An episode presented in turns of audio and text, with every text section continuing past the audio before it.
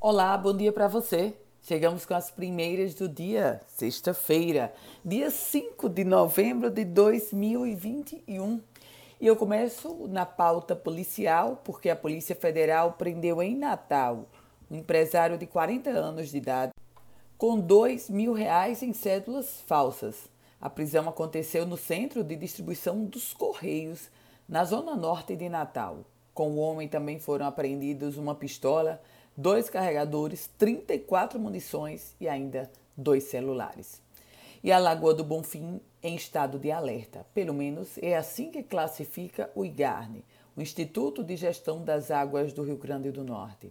A Lagoa do Bonfim, responsável pelo abastecimento de mais de 300 mil pessoas em 30 municípios potiguares, encerrou o mês de outubro com uma, um volume equivalente a 47,38% da sua capacidade máxima, e o IGARNE já considera em situação de alerta. Vamos falar sobre a CPI da Covid-19 e os envolvidos do consórcio Nordeste, mais uma vez, ficaram em silêncio. Aliás, virou até meio que uma situação corriqueira. Todos os envolvidos do consórcio Nordeste optam pelo silêncio. A CPI da Covid-19 vai fazer agora, vai mobilizar o judiciário para uma condução coercitiva envolvendo o prefeito de Araraquara, Edinho Silva, do Partido dos Trabalhadores. Ele que não compareceu ao depoimento marcado para ontem. Quem depois, nessa quinta-feira, foi o ex-chefe da Casa Civil do governo da Bahia, Bruno Dauster, que seguiu exatamente a mesma linha do secretário executivo do Consórcio Nordeste, Carlos Gabas. Não falou absolutamente nada. E você fez o concurso para o Banco do Brasil? O resultado já foi publicado. Aliás, nesse concurso do Banco do Brasil tem vaga também para o Rio Grande do Norte. A banca promotora desse concurso, organizadora, foi a SES Gran Rio e você pode acessar no próprio site da SES Gran Rio.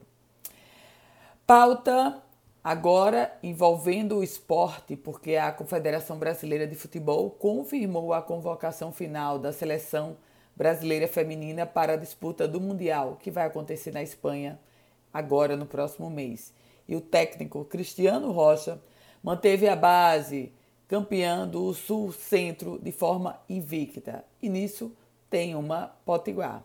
Samara Vieira, que joga na Romênia, foi confirmada na equipe para a competição.